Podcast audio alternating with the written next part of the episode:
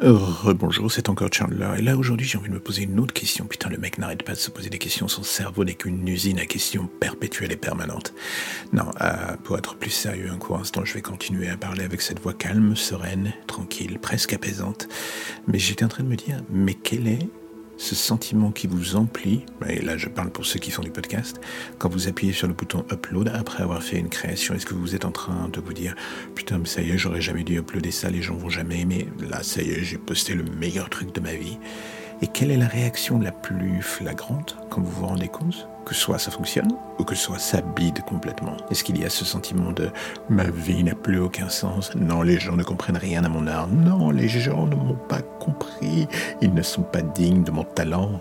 Est-ce que vous avez tout ça qui s'entrechoque en même temps ou est-ce que c'est quelque chose d'absolument différent qui vous prend à la gorge et vous dit mec, t'as peut-être fait de la merde aussi. Il faut savoir se remettre en question parfois.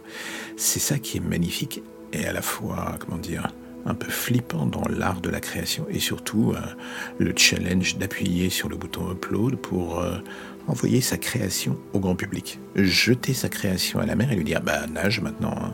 tu ne m'appartiens plus. Il y a cette espèce de côté absolument fascinant en fait dans l'art. Euh, l'art du laisser aller, de dire putain ça y est j'ai créé, je me suis fait plaisir, j'ai euh, j'ai ouvert les vannes de la création, j'ai lâché la bride et maintenant je, je, je, vous le donne, je vous le donne, je vous laisse écouter, je vous laisse penser ce que vous en voulez, je vous laisse dire que c'est de la merde, je vous laisse dire que c'est pas mal, je vous laisse dire que c'est c'est absolument génial.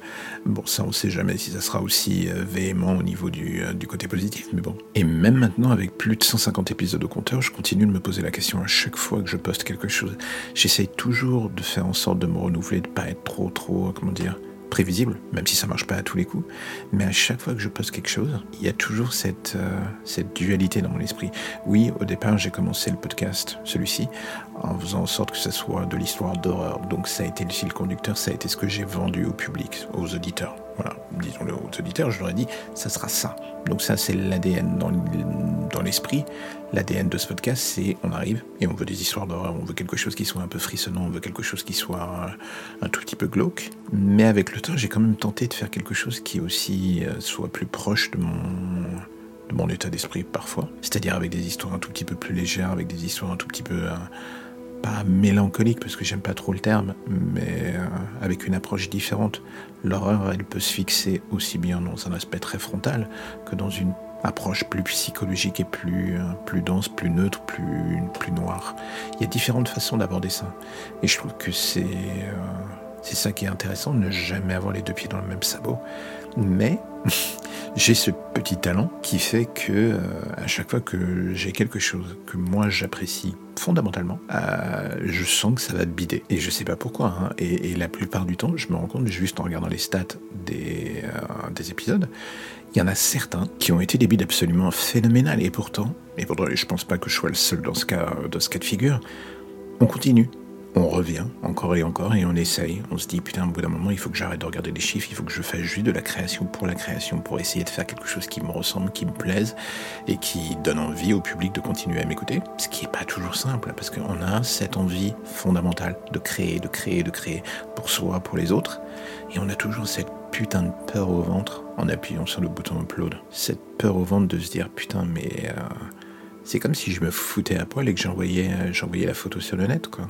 C'est bizarre, je sais. Parfois, je me dis que je devrais pas me poser autant de questions, je devrais pas flipper, et en même temps, ça fait 150 épisodes que je flippe et que j'arrête de flipper, mais que je recommence à flipper.